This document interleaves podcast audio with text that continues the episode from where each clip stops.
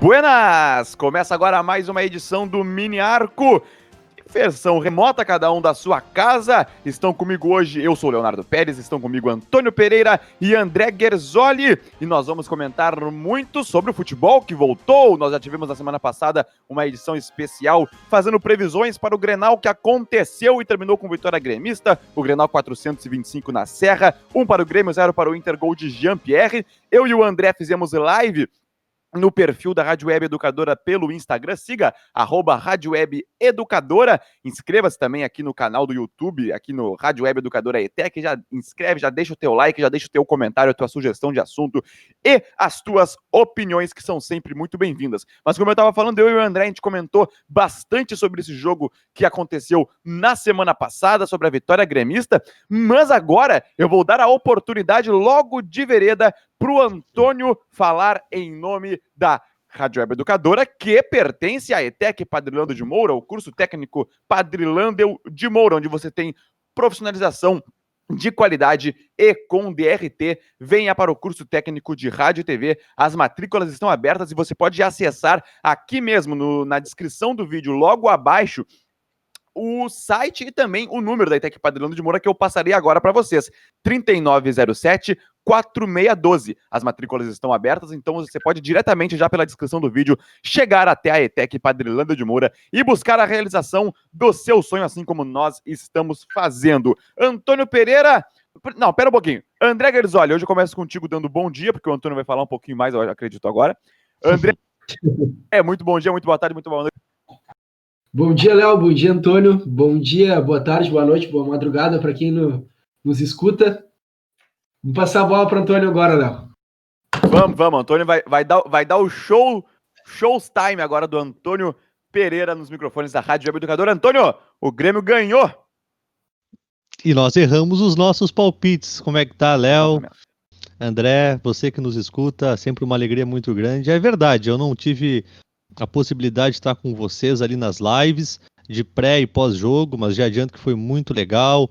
Acompanhei um, um pouquinho ali da, da transmissão e acho que o jogo em si foi um pouco pobre tecnicamente. A gente já esperava isso, né, por conta do tempo parado, de inatividade, mas a gente viu por boa parte do jogo um, duas equipes muito parelhas, né? Se equivalendo ali na, nas condições técnicas. O Inter até com uma certa superioridade por boa, por boa opa, meu Deus, por boa parte do jogo.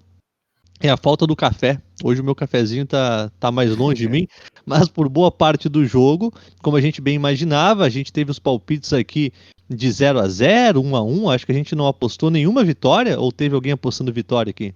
Eu falei, eu falei que a minha intuição dizia que o Inter ia ganhar. Errei, né? Errou. É bom, mas a intuição às vezes acerta, às vezes erra, é isso aí. Sim. Mas a, a, acho que o André e eu, nos nossos palpites que falamos que é da vitória do Inter, era também acreditando nesse jogo propositivo do Inter, que nas últimas exibições, especialmente lá no, no Grenal da Libertadores, o Inter tomou a frente mesmo jogando na arena. É claro que foi um jogo equilibrado, não dá para falar que foi um domínio amplo do Internacional, mas o Inter jogou melhor. E aí fica aquela discussão, né? Renato, dois meses na praia, é, conseguiu fazer com que o time jogasse como sempre jogou. Apesar das dificuldades técnicas, das limitações físicas, o Grêmio se conhece há muito tempo, é um grupo que tem jogadores que estão ali há 4, 5 anos mais ou menos, então já sabem onde tocar a bola, já sabe a movimentação, sabe o jogo de corpo, e eu destaco aqui nessa partida, para não me alongar muito mais, o Matheus Henrique. Foi um absurdo o que o Matheus Henrique jogou. A sensação que eu tive é que ele não fez quarentena, ficou treinando o tempo todo, porque ele parecia estar uma voltagem acima dos demais. E também um destaque uh, na parte colorada para o Marcelo Lomba, positiva, negativa para o Musto. Eu já aceitei que o Musto não deve fazer parte do time, eu era relutante aqui, né? Falava que não. Inacreditável. O Musto tem que continuar, o Musto é um homem de confiança, ele tem o espírito do Grenal, mas olha, Musto, valeu, eu tentei, apostei mais em ti do que o Cudê, eu acho. Né, o Cudê estava pensando em te tirar, eu estava aqui falando para ele continuar. E por parte do Grêmio, o Matheus Henrique e certamente o Jeromel e o Kahneman, né? Acho que o problema não é nem o Guerreiro. a solução e o ponto forte é que do outro lado tem Pedro Jeromel e Kahneman, que para mim há muitos anos é a maior dupla de zaga da América Latina. É, eu votei até no, no melhor em campo no Jeromel, pelo conjunto da obra, pelo primeiro e pelo segundo tempo, ele fez um jogo muito seguro. Quem jantou o Guerreiro na partida no último Grenal não foi o Kahneman e sim o Jeromel. O Kahneman ficou mais preocupado com o D'Alessandro, principalmente na primeira etapa. Obviamente, o D'Alessandro saiu no intervalo. No, não, no início do segundo tempo, o D'Alessandro sai. Então, eu, eu, mas eu votei no Jeromel pelo conjunto da obra, mas o segundo tempo do Matheus Henrique foi espetacular é. também. Eu só não votei nele porque o primeiro tempo ele não foi bem na minha, na minha avaliação. Mas eu, eu que eu tinha dito que o Grêmio era o favorito para o jogo, até o meu palpite é muito bom, né? Eu nunca vou errar 100%. Se eu falar que um vai ganhar, mas o outro é o favorito, uma coisinha é. eu vou acertar. A não ser que seja empate. Mas o, o Grêmio era o favorito porque, como eu tinha dito no outro programa, é um trabalho bem mais azeitado já, né? Como o Antônio bem falou, quatro anos já jogando juntos. Então é bem diferente do trabalho do Cudê que foi interrompido pela pandemia, é um trabalho de dois meses que foi interrompido. Sim. Trabalho do Renato que foi interrompido já é de quatro anos. Então era muito mais fácil para um retorno para o Grêmio do que propriamente para o Inter. E o Grêmio, até no, no primeiro tempo, ele joga de uma maneira peculiar, ele entrega a bola para o Inter, ele espera o Inter produzir. E o Inter começa a fazer aquela troca de passes que a gente tanto viu nos jogos da pré-Libertadores, a saída de três, que é uma troca de passes completamente estéril, porque é muito lenta, e o Inter não conseguia ter a criatividade. Faltou para o Inter intensidade e criatividade. A intensidade que o Cudê tanto prega e a criatividade, porque daí eu e o André a gente divergiu até na live. André, a gente pode falar sobre o Grenal também, tá? É, eu divergi do André no seguinte: para mim, o D'Alessandro não fez uma boa partida. Já pro André, não que o D'Alessandro tenha ido tão bem, mas o André, né, André, pode confirmar, disse que o D'Alessandro foi o melhor jogador do Inter depois do Marcelo Lomba. É, no primeiro tempo eu achei o D'Alessandro o principal jogador do Inter. O Inter tinha as melhores chances, o Inter ficava mais com a bola e quando ficava com a bola, o Grêmio não atacava tanto nos pés do Alessandro, quando ele fazia a tabelinha com o Marcos Guilherme pela direita, também via junto o Edenilson e o Sarabia. Depois saiu do Alessandro, o Sarabia não subiu mais pro, lá para o ataque, não ultrapassou a linha do meio campo, a única vez que ele ultrapassou foi para fazer uma furada ridícula lá na frente da área do Grêmio. Ridículo. E ele chuta o ar na, na bola Isso. na hora de dar o rolê. É, porque, é, por, é por causa da canetinha que o Everton tinha dado nele, né? É, sim, no primeiro tempo. Desnorteou o argentino. E o, quando o Inter quando o D'Alessandro sai, o Inter piora muito. Vai o Potker, o Potker não encosta na bola, eu não vejo o Potker jogando. Parece que não jogou, o Inter jogou com 10 no segundo tempo. O Inter perdeu muito, perdeu o posse de bola. Depois do gol do Grêmio, que o D'Alessandro sai, o Inter fica pelo menos uns 10 minutos sem ver a bola. Só, só o Grêmio controlando o jogo. Melhora um pouco depois com as entradas de Prachedes e Patrick, mas não foi um bom jogo do Inter. Foi bem ruim. O jogo do Inter no Grenal foi bem ruim. E eu até também, eu, eu alio, talvez até realmente a saída do Alessandro, porque naturalmente quando tu perde um, um, um armador, e o D'Alessandro eu sempre falo isso, ele continua sendo um armador da equipe do Inter quando tá em campo, por mais que ele não seja mais o meio armador, mas ele joga vindo da direita. É, eu alio a saída do D'Alessandro juntamente também com uma pequena mudança de postura do Grêmio no segundo tempo, porque se no primeiro tempo o Grêmio entrega a bola para o Inter, no segundo ele já não, ele já tem mais a bola e ele já consegue jogar um pouco mais no seu estilo. Só que também sem tanta intensidade. O Grêmio, ele, o Grêmio ele administrou muito bem o jogo. As substituições que o Renato faz também, que a gente vai comentar bastante, que eu já vou até começar, Antônio. Eu, o, ele escala o Grêmio com Maicon e Matheus Henrique, como tu tinha dito realmente que era para acontecer, o Maicon sai no intervalo do jogo e entra o Darlan. Com a entrada do Darlan, o Mateuzinho ele fica mais liberado, né, para preencher o meio de campo, e inclusive é no segundo tempo em que ele faz jus para a maioria das pessoas ter sido eleito o melhor jogador da, da partida. E isso será, na minha visão, embasa só mais ainda a titularidade do Lucas Silva. Posterior, o Lucas Silva foi titular no fim de semana, já já eu passo os, os jogos do fim de semana, os jogos que vão vir agora nesse meio de semana, hoje, inclusive. Uhum. É, e o Lucas Silva, ele, pelo Darlan, por intermédio do Darlan, o Darlan fez uma excelente partida. Talvez a titularidade do Lucas Silva tenha sido até mais atestada, não sei o que, que tu pensa. É, deixa eu só fazer um comentário, voltar um pouquinho deixa. no tempo na questão do D'Alessandro. Talvez seja uma tremenda coincidência, mas eu penso o mesmo que o André. Enquanto esteve em campo, conseguindo estar tá na sua plenitude física ali, equiparado aos demais, o D'Alessandro foi o melhor jogador do Inter facilmente. Se você fica observando só o D'Alessandro isolado do time, se analisa a movimentação dele, o toque na bola, a visão de jogo, é um cara diferente. no, conte no contexto geral do jogo, agrega muito para posse de bola, para manutenção ali do domínio do meio-campo. D'Alessandro é fundamental. O D'Alessandro sai, pode ser uma coincidência, mas o jogo muda. Dito isso. Não, mas segura então. Eu vou continuar no D'Alessandro. Tá. Para mim, o D'Alessandro ele vai muito mal tecnicamente. Ele erra uma enormidade de passes e realmente, pela presença do D'Alessandro, o Inter fica torto, porque o Inter só joga pela direita e até uma aposta é, que faz bastante sentido, até uma aposta inteligente, porque o Inter joga bastante pela direita com o Marcos Guilherme, o D'Alessandro, realmente ali, como o André falou, junto com o Edenilson, Saravia, porque o, Grêmio, o lado esquerdo do Grêmio é de menor marcação que o direito. O lado esquerdo do Grêmio tinha Everton mais à frente e atrás o Guilherme Guedes, uma incógnita, que fez uma boa partida, é verdade, no conjunto geral, só que no início do jogo, nos primeiros 15 minutos, onde o Inter é superior, as jogadas do Inter pela direita surtiram efeito, tanto que tem uma, uma bola que o Edenilson quase é, chega a tempo de empurrar a bola para o fundo das redes, quando o D'Alessandro está livre Sim. dentro da área e faz o cruzamento para o meio. Então o Inter aposta totalmente pela direita, enquanto o D'Alessandro estava por lá, realmente, eu até concordo, o D'Alessandro pode ter sido o menos pior dos jogadores do Inter de, de linha, mas ele vai mal tecnicamente, ele erra muito, ele erra muito e o Inter fica torto com o D'Alessandro dentro de campo. E, e torto e previsível. Não, pode até ser, né? Mas a gente está falando de um jogador, talvez o mais velho dos que estavam em campo, não sei a diferença de idade dele para o Guerreiro, mas acredito que o D'Alessandro Era. seja o mais velho e que foi o menos pior, então, nas tuas palavras, o time colorado. O time hum. fica torto, bom, talvez para deixar reto, se chegue no entendimento de que é melhor perder o acréscimo técnico que o D'Alessandro pode dar para o time e jogar com o Thiago Galhardo, com algum outro jogador, com o Prachedes, ok. Né, isso é um, um segundo é. momento. Mas o D'Alessandro é ainda sobra né? Porque apesar dos pesares, apesar de errar muito passe, ele ainda, até por ti, que critica a atuação dele, ele foi o menos pior.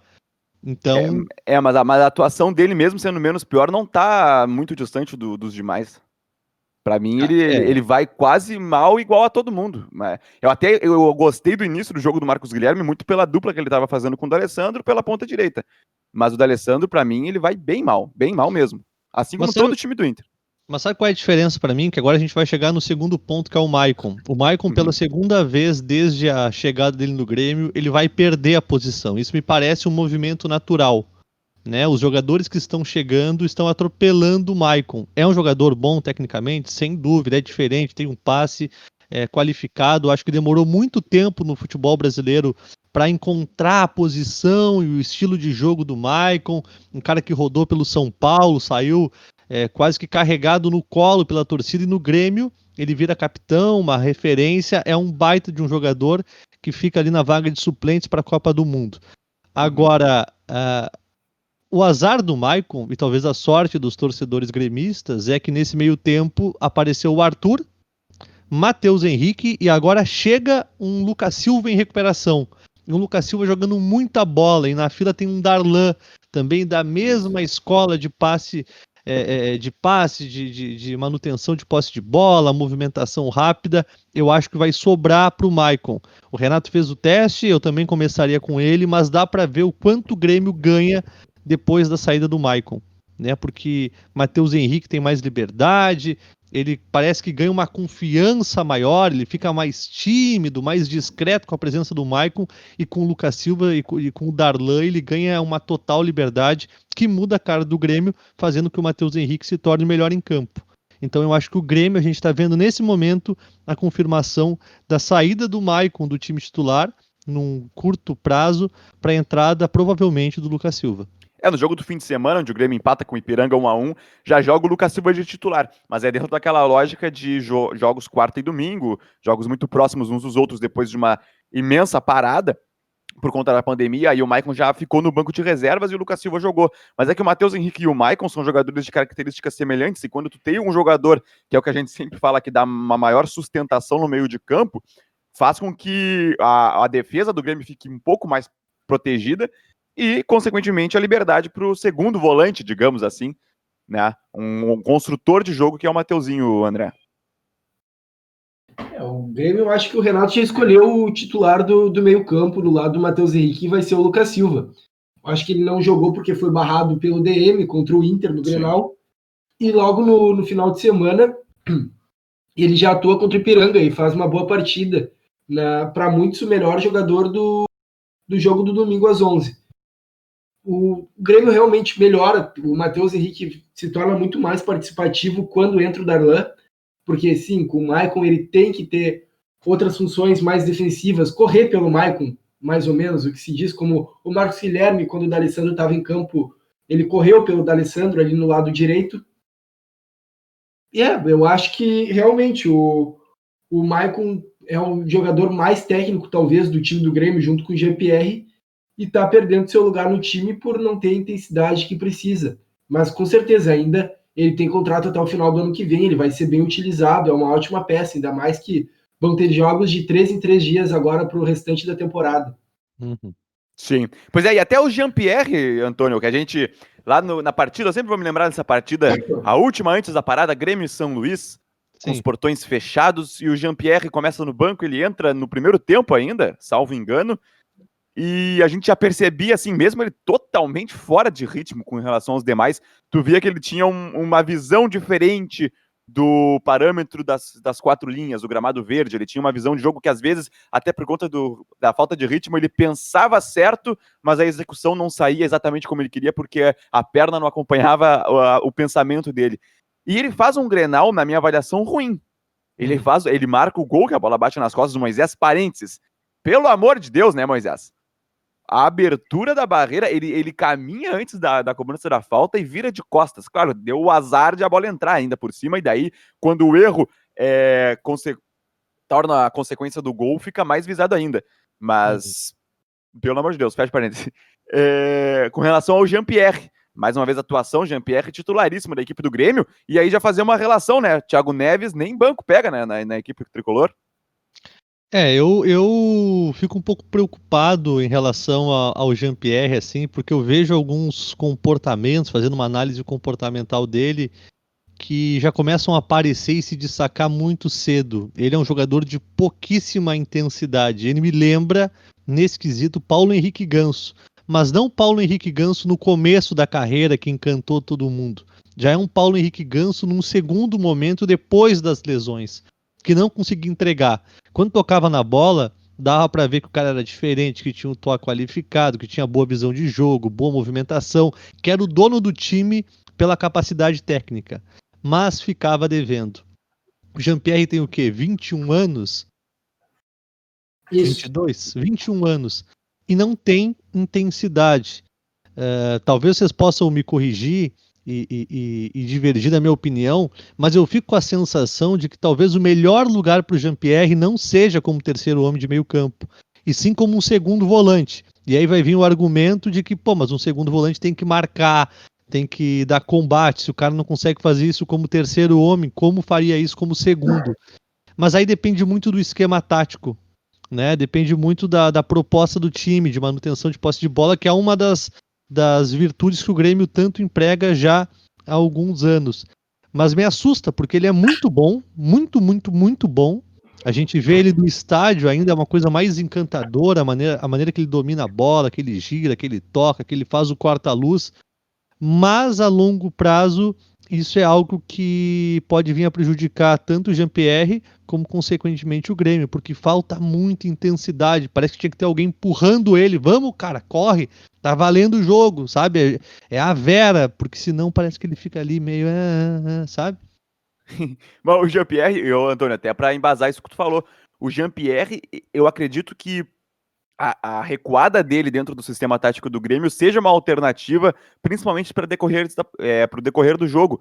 Isso aconteceu contra o Ipiranga agora final de semana.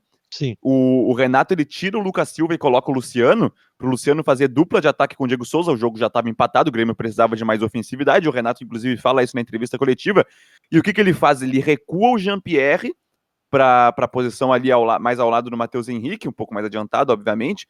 E centralizado, mais adiante, fica o Everton, com o PP aberto pela esquerda, e que o PP entra na vaga do Alisson. E aí o time do Grêmio fica mais até numa espécie de 4-4-2, o Everton jogando mais aberto pela direita também por algumas vezes, mas o PP jogando pela esquerda, o Everton centralizado mais à direita também, e o Jean-Pierre jogando mais recuado junto com o Mateuzinho. Fica mais ou menos assim a equipe do Grêmio a partir do momento que ele faz as substituições. Então, o Jean-Pierre jogando mais recuado, e o Jean-Pierre jogava nessa posição na base, Sim. é uma alternativa para o decorrer da partida. E aqui hoje, o nosso programa Miniar, quando nós estamos falando de dupla Grenal intensamente, porque André também, se quiser falar sobre isso, mas eu só vou também pular para a parte do Inter, porque eu queria falar, voltar a falar do D'Alessandro, porque o D'Alessandro, eu vou fazer essa relação é, com o Jean-Pierre.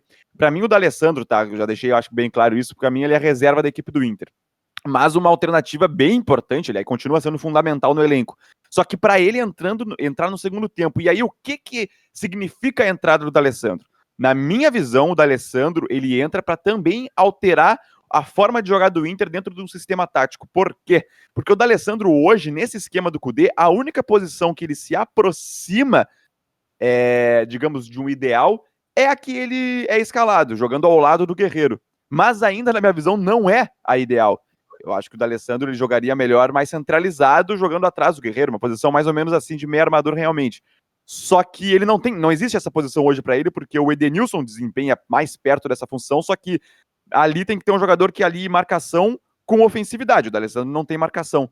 Então, eu vejo que o D'Alessandro também seria uma, uma alternativa de alteração de esquema tático, porque a gente está só preso nesse 4-1-3-2 do Cudê, mas ele também tem que ter uma variação. E a minha variação que eu faria seria para o 4-2-3-1 determinadas vezes, André. É, eu concordo contigo, Léo. E o Cudê, para botar o D'Alessandro em determinados jogos, que realmente vale a pena tu ter o D'Alessandro no, no time, ele teria que mudar esse esquema. O D'Alessandro, ele encontrou um, uma função para o D'Alessandro ao lado do Guerreiro, um pouco atrás dele, mas não é a melhor função. A gente já viu que o D'Alessandro rende mais no meio-campo. Não sei se era dele botar dois volantes, que ele gosta tanto do, do Musto, jogar com o Lindoso, quando voltar vai ser Lindoso e Dourado, porque eu não aguento mais o, o Musto. Falo desde o início que o Musto é muito fraco tecnicamente. E olha, agora, agora, vocês vão ter que concordar comigo. Dourado, Rodrigo Dourado, 15% é muito melhor que o Musto 150%. É, é muito melhor. Se eu levar o pé da letra aos 150 e 15%, talvez não, porque eu fico pensando dourado 15% deve ser bem pouco, deve ser um musto. Mas assim, não tem mais. Eu aceitei. Eu aceitei, o Musto não tem espaço nesse time. Dourado, Lindoso, qualquer um joga ali. E eu digo mais, o Rodrigo Dourado, ele jogaria, ele, nas melhores condições, jogaria titular em qualquer equipe do Brasil, até no Flamengo. Eu acho ele muito superior ao, ao William Arão. Não que o William Arão seja um péssimo jogador, mas eu acho o Rodrigo Dourado muito mais jogador. Ah, também acho. Também. Até, é, mas eles são bem diferentes, é, né? É reflexivo. Inclusive. Pode falar, pode falar. Inclusive, eu acho que o Grêmio tinha que buscar no meio-campo jogadores da, da característica do Rodrigo Dourado. para jogar no lugar do Lucas Silva. Acho que o Grêmio ainda perde o poder de marcação com o Lucas Silva. Ele nunca foi um jogador que jogou nessa primeira função. Ele tem um passe refinado, é um jogador que tem um bom chute fora da área, mas não é um bom marcador, não é um bom cabeceador, tanto ofensivamente quanto defensivamente, quanto o Rodrigo Dourado. Eu discordo. Para mim, para mim o Dourado, claro, um baita jogador, seria titular talvez em todas as equipes do Brasil dentro de um, de um sistema de jogo, mas eu manteria mais ou menos o que o Grêmio já faz há anos.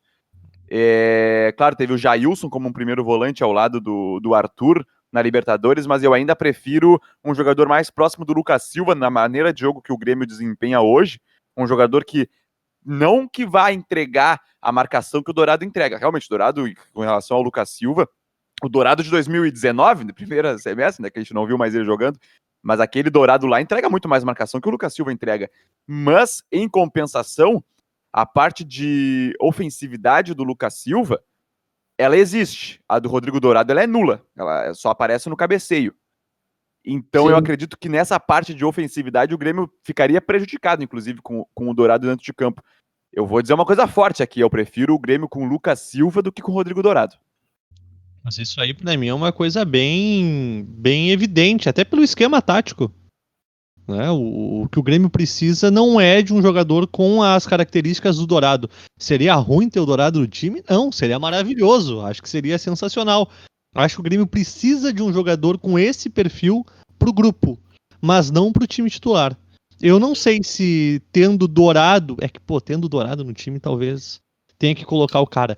Mas eu é. não sei se o melhor seria o Dourado no lugar do Lucas Silva. É que, tá, o, que o Dourado é muito bom. Eu, eu, eu, não sei se ele entra em qualquer esquema. Eu não sei se no esquema do é. Flamengo, por exemplo, ele seria melhor que o Arão. Né? Mas acho que se pegar os dois, ele é melhor que o Arão. Mas eu, eu colocaria que... o Arão. Pra mim, o Dourado ele entra, André, na, na mesma comparação que eu fiz ali do, do Jean-Pierre e do Alessandro, uma, uma mudança da formatação do estilo de jogo no decorrer da partida ou para determinada ocasião. Por exemplo, o Dourado na, no 5 a 0 do Flamengo ano passado na semifinal da Libertadores. Talvez fosse mais interessante um Dourado do que um Michel naquela partida. O Grêmio poderia escalar os três volantes como fez.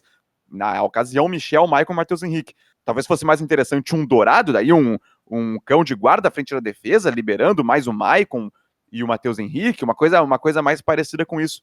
Mas o, o que eu não, eu não posso deixar de aliar é a marcação e a dinâmica do meio de campo do Grêmio também, que ela ainda existe com o Lucas Silva. E eu acredito que com o Dourado ela não existiria tanto. Seria até. Tu dá liberdade pro Matheus Henrique, mas tu também não pode sobrecarregar o Matheus Henrique, entende?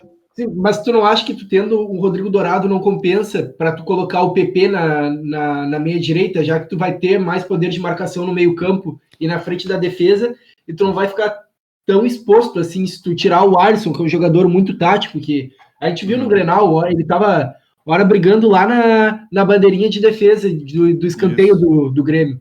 Isso.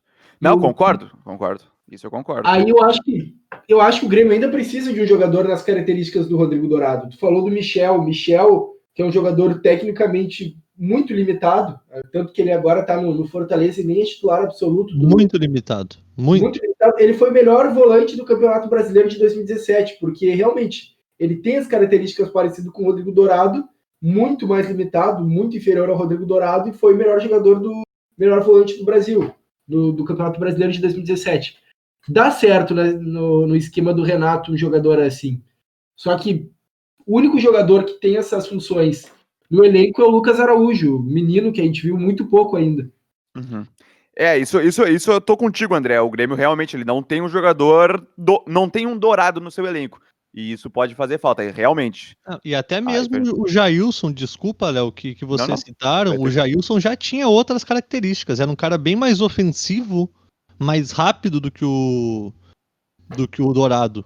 Ah, eu, eu, eu, acho, eu acho que o, o Jailson não entregava nada ofensivamente pro Grêmio, tanto que agora no Fenerbahçe, que é o time dele na, na Turquia, uhum. ele tá jogando de zagueiro, porque o, o clube lá da Turquia contratou o Luiz Gustavo, o volante que estava no 7x1 seleção claro. brasileira, e o Jair voltar para zagueiro, para continuar na equipe titular. O Jair não. não levou o Fenerbahçe para a Liga Europa, não levou o Fenerbahçe para nenhuma, nenhuma competição europeia. Não levou, e isso aí tá lá na coluna do André da semana passada, né? Exatamente. É, mas olha aqui, ó, o Alisson, cara, que jogador, assim, o André falou que taticamente ele é de muita entrega, mas assim, isso é um plus, é um plus, e acho que é uma das coisas que mantém ele no time. Porque ele. Vocês lembram do Alisson Certamente. quando chegou pro Grêmio? Ele veio com numa espécie de troca ali com o Edilson. Ele era um cara visto como uma grande promessa do, do Cruzeiro. Um cara que, quando entrava, era um referencial técnico. E no Grêmio ele virou um jogador tático. E não acho que é por demérito dele, é porque quando tu olha pro time do Grêmio, tu tem Michael, Matheus Henrique, Jean-Pierre, Everton, Cebolinha, Jeromel, Kahneman, tu tem muito jogador bom e o Alisson meio que fica à sombra deles. Mas o Alisson pela ponta direita é um belíssimo jogador, belíssimo jogador. Acho que se não é o Alisson ali, o PP já era titular. E é tão difícil pro, pro PP entrar porque o Alisson entrega bastante bastante, na minha opinião. Sabe aquela, aquela história de que o Renato ele pega um time montado do Roger e consegue fazer algumas aplicações dele que fazem o Grêmio engrandecer e principalmente a, a dominância que ele tem dentro do vestiário? Buenas, ele tinha o Juliano, né? O Roger tinha o Juliano, o Grêmio perdeu o Juliano, o Renato achou dentro do elenco o Ramiro para desempenhar a função ali no 4-2-3-1 aberto pela direita. O Grêmio continua ali com o Ramiro, perde o Ramiro, e daí o Alisson ele consegue assumir a titularidade. E o Alisson, ele é um jogador mais técnico que o Ramiro. Só que ele desempenha uma função bastante parecida nesse 4-2-3-1, que é um cara operário, é um cara tático. É fazer com que o time do Grêmio fique completamente equilibrado, e isso justifica a titularidade dele com um PP que tá babando por uma vaga de titular, e até a gente pode ter até a interpretação de que o, o Renato pode até tá, estar atrapalhando um pouco a carreira do PP, mas é que ele enxerga o Grêmio muito mais equilibrado com o Alisson jogando pela direita, ou seja, um jogador operário, e uma estrela do outro lado, por exemplo, pela esquerda, que não tem já tantas responsabilidades táticas. Até tem, mas não tanto como o Alisson. Então, certamente, a escalação de titular do Alisson hoje é para manter o time do Grêmio equilibrado. Assim, justifica, né? A permanência do Alisson. E não sei se vocês pensavam em falar alguma coisa do Cebolinha. Uh, acho que ele continua acima da média, mas tá faltando um pouco do Cebolinha, né? Tá, tá. Eu, eu ia falar sobre isso antes disso, do Cebolinha, que o Léo Atreto trouxe a, a pauta que eu queria comentar. Eu não consigo aceitar o torcedor do Grêmio reclamando, sentindo falta do Ramiro, com que o Alisson vem jogando. O Alisson, além de ser jogador mais técnico que o Ramiro, tanto que o Ramiro não tá nem um pouco bem no Corinthians, é reserva, criticado pela torcida. O Alisson jogou muito, muito mais bola, não, não foi campeão ainda de um, de um título importante que o Ramiro foi da Libertadores e da Copa do Brasil, mas entrega muito mais, principalmente ofensivamente. E sobre o Cebolinha, realmente, ele tá oito partidas sem marcar, mas ele sobra tecnicamente. Ele desperdiçou um pênalti no Grenal, mas ele acabou com a defesa do Inter. Ele pegava a bola, o Inter já se desorganizava todo, iam três para cima dele, ele conseguia passar por um, por dois. No terceiro, a maioria das vezes perdia a bola, mas ele sobra. Ele sobra ainda. Até teve um lance agora que, que virou GIF contra o, no jogo contra o, o Ipiranga, que ele em um corte na que ele tá na ponta esquerda, ele dá um break de, de letra e dois uhum. jogadores do, do, do, Ipiranga, do Ipiranga caem no chão para tentar bloquear. É um jogador muito diferente. Pois é, o Everton, eu até escrevi na, nas minhas redes sociais semana passada, no intervalo do jogo, o Everton estava sendo melhor em campo, por mais que o Inter estava sendo um pouco superior nos primeiros 20 minutos, o Everton era o único jogador dentro das quatro linhas que conseguia apresentar o diferencial que o André acabou de citar, que ele conseguia fazer jogadas individuais, tanto que dentro dessas jogadas individuais, uma delas é a canetinha em cima do Saravia, e ele estava muito bem na partida até que vem o pênalti, ele desperdiça o pênalti, ele passa esse bastão de melhor jogador em campo para o Lomba.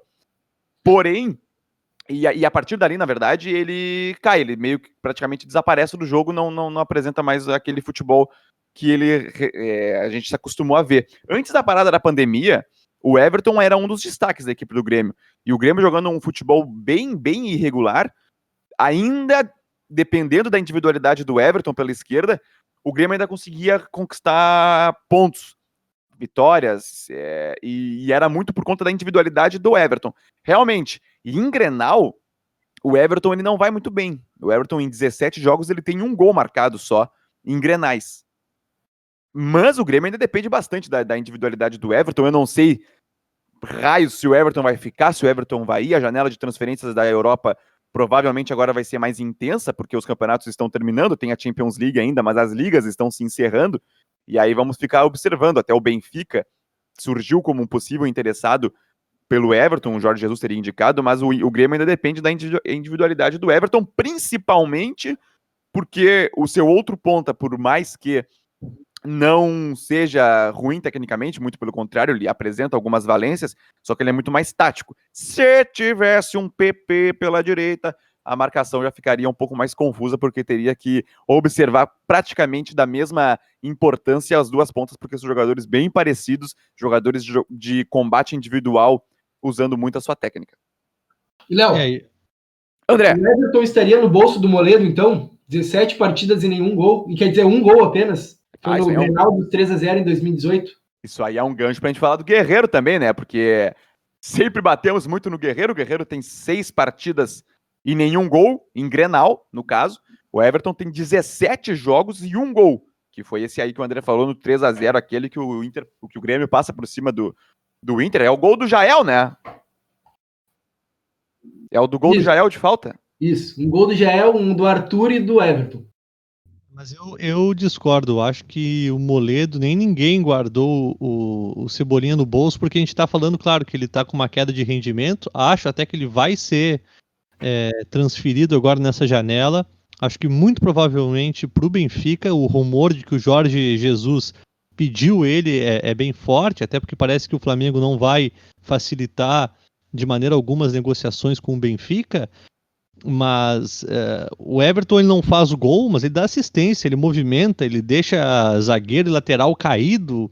É muito diferente do que a gente vê com o Guerreiro. O Guerreiro tromba, tromba, tromba e no fim ele derruba Jeromel, derruba Kahneman, ganha amarelo, se irrita e não consegue desempenhar seu futebol.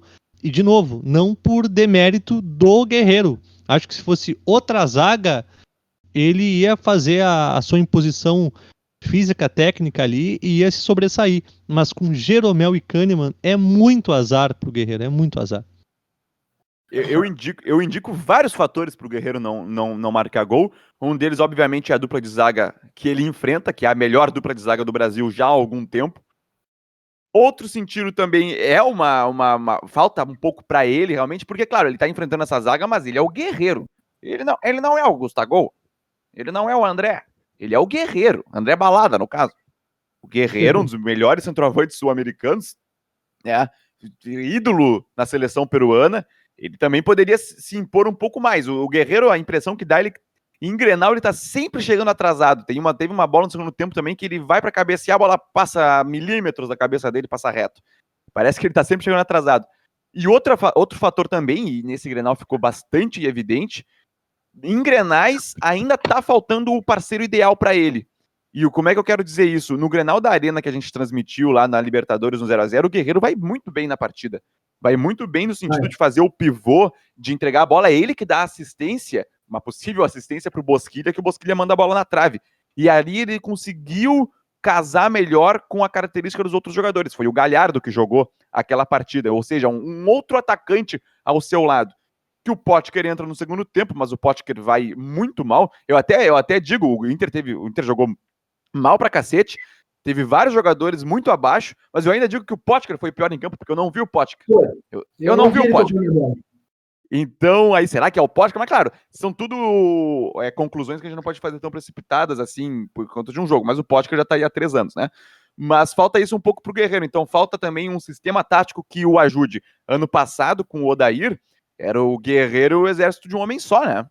Era só ele batalhando muitas vezes nos grenais, o Inter recuava bastante. Então tá faltando uma parceria ideal pro Guerreiro em Grenais. É um, é um conjunto de fatores, mas talvez o principal deles realmente seja a dupla de zaga, Kahneman e Jeromel. E como eu falei, nos outros Grenais, o Kahneman que tava é, farejando ali, o cão de guarda Kahneman que tava cuidando do Guerreiro. Nessa vez foi o Jeromel, e o Jeromel para mim foi o melhor em campo. Para ti, André, eu não lembro, agora me esqueci qual, quem é que tu votou como melhor na partida? Matheus Henrique. Isso aí, é, a maioria votou mesmo. É, o Matheus Henrique para mim foi o melhor também. Uh, eu destaco a partida do, do Jeromel, a partida do, do próprio Alisson foi muito bem, ele fez o lance que, da falta do, do, do gol do Grêmio, do Marcelo Lomba, que pegou pênalti também, aquele, aquela jogada um contra um Sim. com o Diego Souza. Eu acho que o Matheus Henrique foi o melhor da partida. Organizou o meio campo do Grêmio.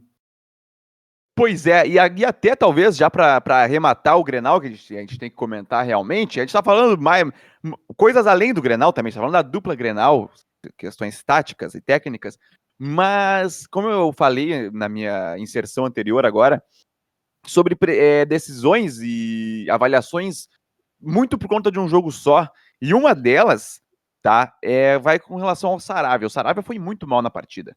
Ele foi o segundo pior lateral em campo, porque o Moisés foi pior que ele. Mas o, o Saraiva ele vai mal, o Everton brinca em cima dele nos primeiros momentos do, da partida. Ele entrega muito pouco ofensivamente, erra todos os cruzamentos. Ele vai mal, ele vai muito mal. Só que, da mesma forma como a gente não pode avaliar o Saraiva só por aquele jogo que ele para o Neymar, porque se a gente fosse avaliar aquilo, bom, então ele é melhor que o Carbarral. Teve muitos jogos que o Carbarral não conseguiu parar o Neymar no Barcelona em clássicos Barcelona e Real Madrid. Então, da mesma forma, não posso já crucificar o, Saravia a ponto de dizer que ele tem que ser reserva e o Rodinei tem que ser titular. O Saravia é melhor que o Rodinei. E eu falo isso muito por conhecimento do Rodinei do que por conhecimento do Saravia. Eu vou muito nas credenciais do Saravia, de foi o, o lateral titular do Racing campeão argentino, já foi para a seleção argentina. O Eduardo Cudê não ia indicar um jogador que foi treinado por ele, que não teria valências técnicas suficientes para jogar minimamente bem com a camisa do Inter, então ele é melhor que o Rodinei. O Sarabia tem que ser titular do Inter. Eu já vi muita gente dizendo que ah, o Rodinei parou o Everton na, no Grenal do 0x0, e realmente o Rodinei foi bem naquela partida, mas para mim é muito cedo ainda para a gente cravar isso. O Sarabia é melhor que o Rodinei. Toda a vida. A gente viu pouquíssimo do, do Sarabia, mas pelas credenciais dele, ele realmente anulou o Neymar naquela partida no amistoso Brasil-Argentina. Ele foi duas vezes seguido melhor jogador do, do campeonato argentino, melhor lateral direito do campeonato argentino, foi campeão com no comando do Cudê. Tinha sido convocado antes da paralisação para a seleção argentina, foi contratado por 5 milhões de euros junto ao Porto, para o Porto vir aqui na América do Sul e pagar 5 milhões de euros para um jogador de 25 anos, lateral, na Argentina, o jogador tem que ter alguma coisa, né? E ah, realmente, tu, tu falou do, do Cudê não indicar, não fazer uma indicação de jogador ruim que ele trabalhou junto, mas ele indicou o Musto, né? É verdade. Pelo amor de Deus, eu não aguento o Musto. E olha, informação agora, o, provavelmente o, o Esca da Espanha que conseguiu a, o acesso para a primeira divisão da, da La Liga, da, da Espanha, vai rescindir com o Musto e ele vai assinar em definitivo com o Inter. Que pena. Porque é realmente só. muito fraco. Pois é, então vamos só, só pular agora aí com o Musto, mas a gente vai continuar falando do Musto também. Só para passar a rodada do fim de semana, é, que do, do Gauchão, a quinta rodada, onde o Inter empatou com o Esportivo 1 a 1 na Montanha dos Vinhedos. O Grêmio empatou com o Ipiranga 1 a 1 no CT Eldorado, foi a primeira vez na história que o Grêmio disputou uma partida oficial em, no seu CT, no seu centro de treinamentos. E aí tiveram, tivemos outros jogos. O Caxias venceu o Pelotas por 2 a 0 o Novo Hamburgo venceu o São José por 1 a 0 o Juventude venceu o Brasil de Pelotas por 1 a 0 a Imoré e São Luís empataram em 0 a 0 Na classificação, o Inter é o líder com 8 pontos do grupo A, o Novo Hamburgo vem em segundo com 7, Juventude em terceiro com 7, tá? No grupo B, o Grêmio é o líder com 13 pontos, já classificado para a fase semifinal. Caxias em segundo com 10 e Esportivo em terceiro com 8. O Aimoré vem ali em quarto com 7 também, teria, tem chances matemáticas de classificação, mas muito difícil. Passando nessa rodada, os jogos de hoje à tarde, hoje, quarta-feira, 29 de julho, o, serão todos às 3 horas da tarde, tá? E, e cara, eu, eu, eu, eu, não tenho certeza, mas eu tenho quase certeza que a RBS vai transmitir o jogo de tarde. Novo Hamburgo e Grêmio. Vai ser televisionado para TV aberta. Eu posso estar errando aqui, mas eu tenho quase certeza que isso vai acontecer. Novo Hamburgo e Grêmio, como eu já citei, Inter e Aimoré. Temos também jogos que interessam aqui para a tabela de classificação: Ipiranga e Caxias, Juventude e Esportivo. O Inter tem chances ainda de ser eliminado da, do segundo turno e, consequentemente, eliminado do gauchão por inteiro. O Caxias foi o campeão do primeiro turno. Isso acontecerá se o Inter não vencer o Aimoré, o jogo será no CT do Inter, namorado dos Quero-Queros, como eu falei, em Alvorada. Se o Inter não vencer o Aimoré e Novo Hamburgo e Juventude vencerem os seus jogos. E o Novo Hamburgo enfrenta o Grêmio. O Grêmio já vai, já admitidamente vai com as reservas para essa partida, enquanto o Juventude, para passar de novo, joga contra o Esportivo, que também tem vislumbres de classificação no outro grupo, no grupo B. Qual é a chance, Antônio, de o Inter ser eliminado nesta tarde de quarta-feira, eliminado do Campeonato Gaúcho. Depois a gente vai comentar rapidamente sobre a partida do fim de semana do Inter contra o Esportivo e seu gramado. Acho que pequeniníssima. Acho que é Inter e quem? Aimoré. Vamos ser sinceros, alguém aqui aposta na eliminação do Inter? Não. Eu apostaria 5 pila para tentar ganhar uns 500 reais na casa de apostas. Eu acho que só nessas condições, né? O Inter é favoritíssimo, acho que não tem nem muita discussão. A questão é saber quem lá na frente vai fazer a final com Caxias. Aí, bom. Aí eu apostaria nesse momento no Grêmio. Mas quanto, quanto o Aimoré não tem nem, nem papo. Mas só o fato de o Inter chegar nessa última rodada não estando classificado matematicamente, haja vista a tabela de classificação que se apresentava antes do retorno do futebol, o Inter estava quatro pontos à frente do Novo Hamburgo, o grupo A com bem uma pontuação bem menor em relação ao grupo B, e o Inter chega agora, o Inter não venceu nenhum dos seus jogos, perdeu o Grenal empatou com o Esportivo, e o Inter chega agora, de certa forma, ameaçado, mas uh, também ó, não tem muito como discordar muito provavelmente vai se classificar para a semifinal. Hoje as semifinais estariam sendo entre Inter e Caxias, Grêmio e Novo Hamburgo, mandos de campo da dupla Grenal, e uma eventual final de turno seria na casa gremista. Casa é, gremista, já... na verdade não, né? Mando gremista. Eu já adianto, talvez tenha a questão da pressão psicológica, né, de que tem que classificar e tal, mas acho que o Inter supera isso numa boa Acho que o Inter passa pelo Caxias e na final ali do, do, do turno é Grêmio e Inter para decidir quem disputa com o, com o Caxias na, na finalíssima. Mas para mim o Inter já passa pelo Caxias também. Esse jogo vai ser interessante. Inter e Caxias, o Caxias que venceu no final de semana, perdeu o clássico Caju, é verdade, na semana passada, venceu mais uma vez o Caxias, retomando talvez a sua moral. E vamos ver, né? Vamos ver, vai ser bem interessante. Mas com relação ao jogo do fim de semana, André, Inter e Esportivo, o Inter vai bem mal mais uma vez, mas eu queria pegar a declaração do Cudê, dizendo que se for para treinar em gramados assim, que contratem outro treinador. Mas o Cudê não sabia que os gramados no, no, no, Campeonato Gaúcho eram dessa maneira? Ah, e ridículo também a declaração dele, sabe? De todas as condições que que estavam sendo tratados os gramados, ficaram muito tempo sem trabalhar, sem mexer no gramado, e também um treinador argentino, né? Ah, vai dizer agora que na Argentina não tem. Quando ele vai jogar contra o Tajeres de Córdoba, não é um gramado melhor que o, que o do, do, do, do, Centenário lá de Caxias do Sul. E eu, ah, foi uma desconsideração também que ele fez com a direção do Inter, que ficou esperando ele desde outubro para ele poder treinar só um ano, teve que contratar um treinador tampão, quase perdeu a vaga na Libertadores, esperando o, o Eduardo Cudê, ele vem com essa declaração. Eu achei uma falta de respeito, realmente. E se o Marcelo Medeiros, o, a direção do Inter gosta de passar o pano em declarações do Guerreiro, do D'Alessandro, dos jogadores mais experientes, também não pode passar o pano pro, pro Eduardo Cudê. Realmente. É. Eu acho é. que ele, ele falou numa indignação que o time dele não conseguiu jogar de novo, botou culpa no gramado, porque tu não precisa ter um gramado bom para ganhar do esportivo, né? Mesmo sendo assim, a equipe reserva do Inter não precisa. Não deveria precisar, né, André? E eu acho, eu concordo contigo, acho que foi uma declaração infeliz, ele perdeu uma bela oportunidade de ficar quieto, mas acho que as palavras do Kudê evidenciam quanto que ele está incomodado, né? É uma colocação muito forte. Se é para jogar em campos assim, então que se procure um outro treinador. É, olha a realidade que a gente está vivendo, né? Uma situação pandêmica, os campeonatos estão voltando no Rio Grande do Sul, os índices só sobem, tem até uma discussão ali de bastidor se deveria ter voltado ou não. Está é, se jogando aonde dá para jogar. Né? Então, ele tira até os méritos do adversário quando ele fala que o time dele não, não rende tanto num, um relvado, como diria lá em Portugal, do Jorge Jesus. Relvados. É, como, como os outros. Então, mas isso só deixa claro para mim quanto ele tá incomodado. Acho que perder o Grenal, até pelo final do jogo lá, foi muito pesado pro, pro time colorado. Para mim fica claro também com relação à indignação da instituição internacional com o que instituição Esporte Clube Internacional com o que está acontecendo nesse momento no seguinte, o Inter ele investiu bastante dinheiro para a higienização do estádio Beira-Rio para que o Clássico Grenal pudesse ser é, realizado lá. E a Prefeitura de Porto Alegre acabou vetando.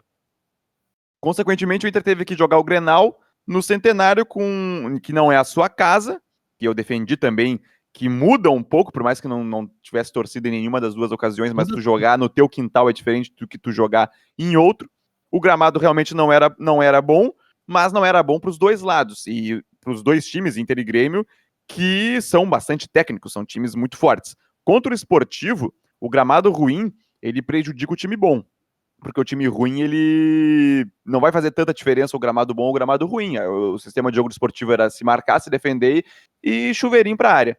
O Inter já teria que criar. Só que, obviamente, como o André falou, tu não precisa de um gramado bom para tu vencer do esportivo mesmo com uma equipe reserva.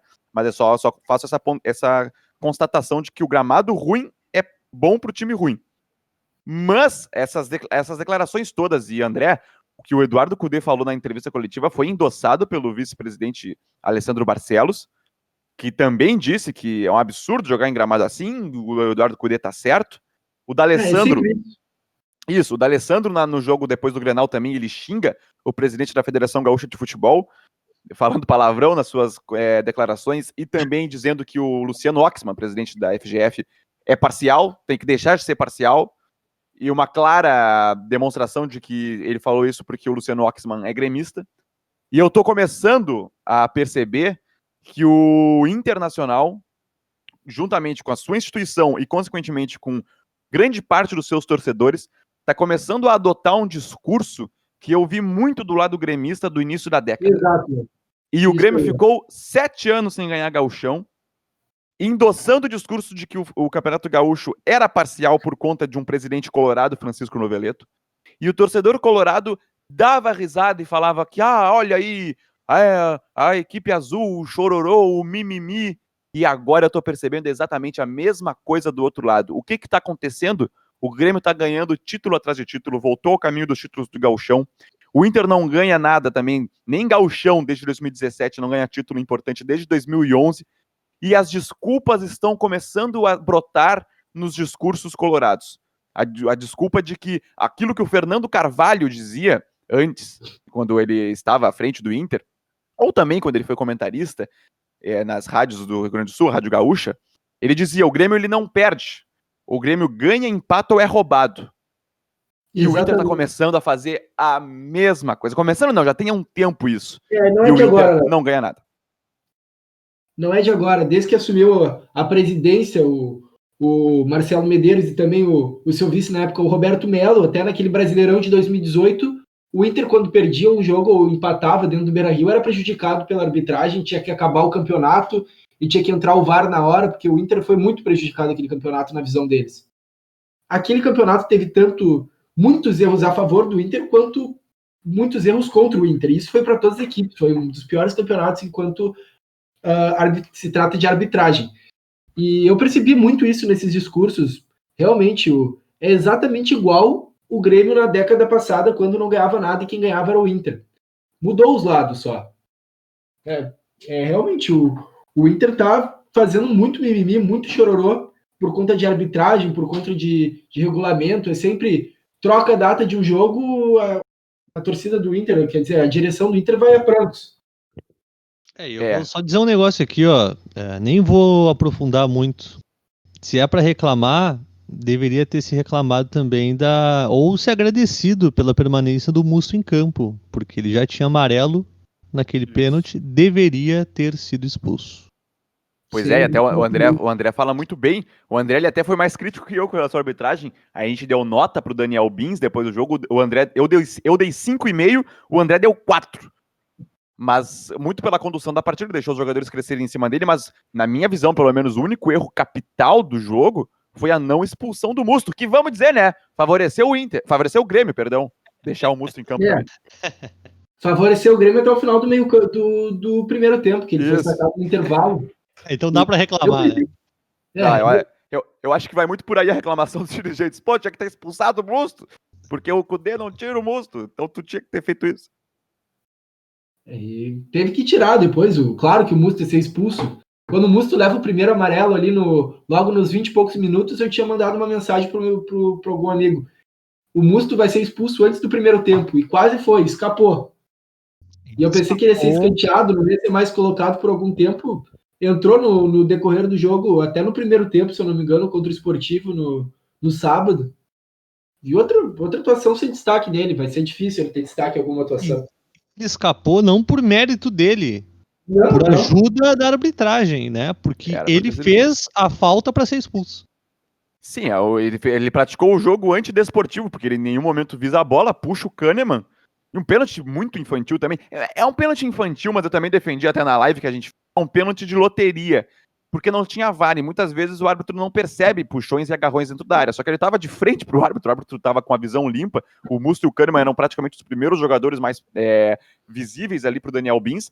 E aí ficou muito claro, o Daniel Bins enxergou o lance, ele foi obrigado a assinalar o pênalti e acabou pipocando e não expulsando o Musto. Certamente, se o Musto não tivesse amarelo, ele teria mostrado. E outra, essa não expulsão do Musto, essa não apresentação do amarelo, fez com que ele não apresentasse cartões amarelos durante todo o decorrer da partida, alguns empuxões de camisa também, até por parte de jogadores gremistas em cima de jogadores colorados, parando contra-ataque. Ele não deu nenhum cartão, e como o André bem frisou também, ele não deu cartão por reclamação, porque ele, se ele tinha a convicção de que ele estava certo, de que não tinha que expulsar o Musto, ele tinha que ter dado cartão amarelo para o Maicon, no mínimo, porque o Maicon foi uhum. ostensivamente é, fez de forma ostensiva uma crítica a Daniel Bins de frente para ele. Parecia que o Maicon ia se avançar nele naquele momento da reclamação. Faltou também pulso firme para o Daniel Bins, que estava estreando em Grenais nesse jogo é, no Centenário. E o Musto fez pênalti naquele que, para mim, dentre os 22 é, dos times titulares ali, Grêmio e Inter, é o maior ator de todos.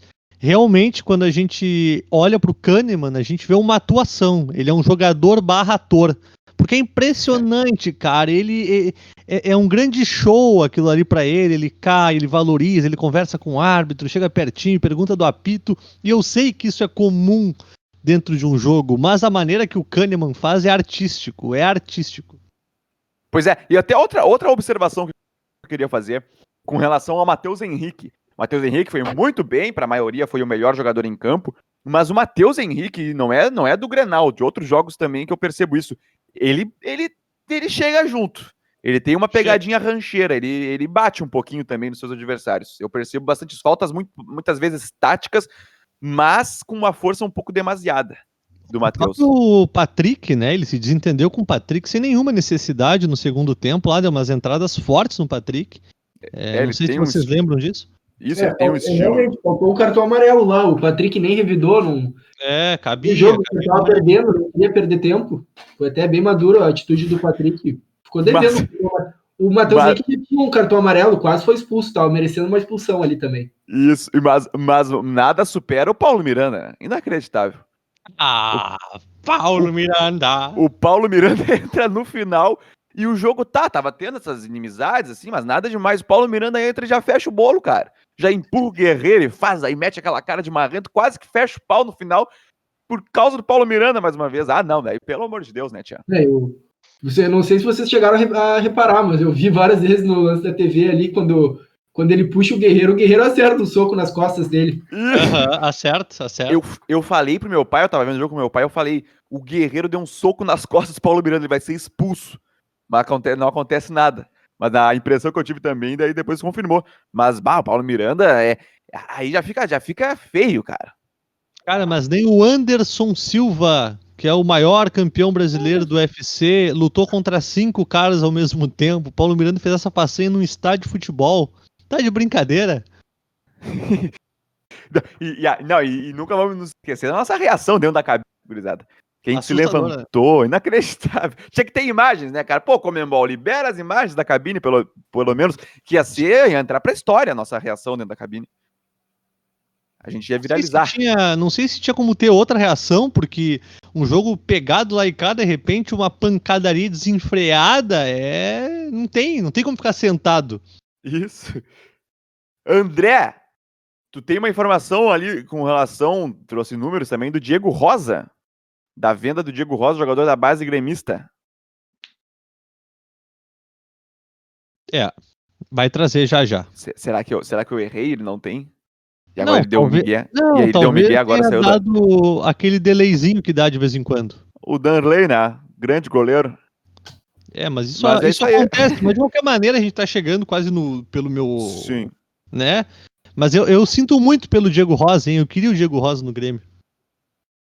Eu, eu, pois é, a gente, chegou, a gente chegou a comentar no, no programa passado sobre o Diego Rosa, ser uma coisa muito pontual a venda do Diego Rosa. Mas o André até ia trazer outros números. Só que com relação é, é aquilo, é que eu continuo com a mesma opinião. Não é uma mudança de cultura do Grêmio, essa venda precoce do Diego Rosa, vai muito Sim. pelo término do contrato dele ser na metade do ano que vem e tanto o jogador, mas principalmente o empresário estarem emperrando com relação a uma, a uma renovação de contrato. E agora o André vai trazer para a gente a relação aí da, da venda do Diego Rosa. André, é, realmente foi isso, Léo. A explicação da diretoria do Grêmio, que foi uma grana muito alta, mas mesmo assim estava relutante para fazer esse negócio, que é um jogador muito promissor, talvez o jogador mais promissor da base do Grêmio, é que ele tem um contrato até o final do ano que vem, e tanto ele quanto o empresário dele querem a transferência para o Manchester City. E provavelmente ia se chatear, não ia renovar, e o Grêmio poderia perder esse jogador de graça. E sobre a negociação, foi fechado o seguinte: o Grêmio vai receber agora 5 milhões de euros, de, uh, dentre eles 70% do Grêmio e 30% do Vitória, que foi o clube formador, ele era do Sub-15 ainda. E essa grana pode chegar a 24 milhões de euros por bonificações, caso ele atingir algumas metas lá. Se ele subir para o profissional em tanto tempo, fizer tantas partidas na, na Premier League, tantas partidas na Liga dos Campeões, uh, essa grana pode chegar a 24 milhões de euros. Isso daria mais ou menos 150 milhões de reais o Grêmio, se chegar a tudo isso, o Grêmio fica com 105 milhões, o resto fica com vitória. Eu acho que foi um bom negócio. É não são metas tão difíceis assim de, de alcançar e é uma grana muito alta. O Manchester City teve uma convicção para investir nesse jogador, um jogador muito jovem, nunca nem, nem foi relacionado, nem treinou com a equipe profissional ainda. Gostaram muito dele. Bah, eu concordo. Para mim foi um bom negócio também do Grêmio, Antônio. Ah, é, é um bom negócio, sem dúvida, mas é que quando a gente está falando de um jogador com tamanho potencial, a gente também fala aqui da dificuldade de identificação da torcida com seus jogadores, né, de criar ídolos no país. É um jogador que poderia vir para marcar, que nem o Arthur fez, que nem o Matheus Henrique está fazendo. E é claro que o Grêmio tem outros jogadores no seu elenco, mas eu entendo. Eu entendo, até por essa questão contratual, poderia não querer renovar, é melhor um passarinho na mão do que dois voando, né? Embora eu acho que os passarinhos tenham que voar sempre mesmo, mas é, acho que foi um bom negócio. pois é, até, até com relação à identificação ou não, um dos motivos pelo que Duda Garbi falou foi de que realmente, por uma falta de identificação, o Diego Rosa não estava muito afim também de, de ficar, porque ele, ele é baiano, veio do Vitória em 2017 e ele não estava, ah, é o Grêmio, mas tá, tô jogando bola, tô fazendo meu trabalho, graças a Deus tô aqui no Grêmio, mas se eu tivesse no Inter, a mesma coisa, entendeu? Não tinha uma identificação com a camisa do Grêmio. É, tá, mas sabe, sentido. Isso. Mas sabe com o que, que eu me identifico muito? Eu me Isso. identifico muito com pessoas que gostam de se deliciar, de, de comer uma comida boa, de tomar um bom chopp, rapaz.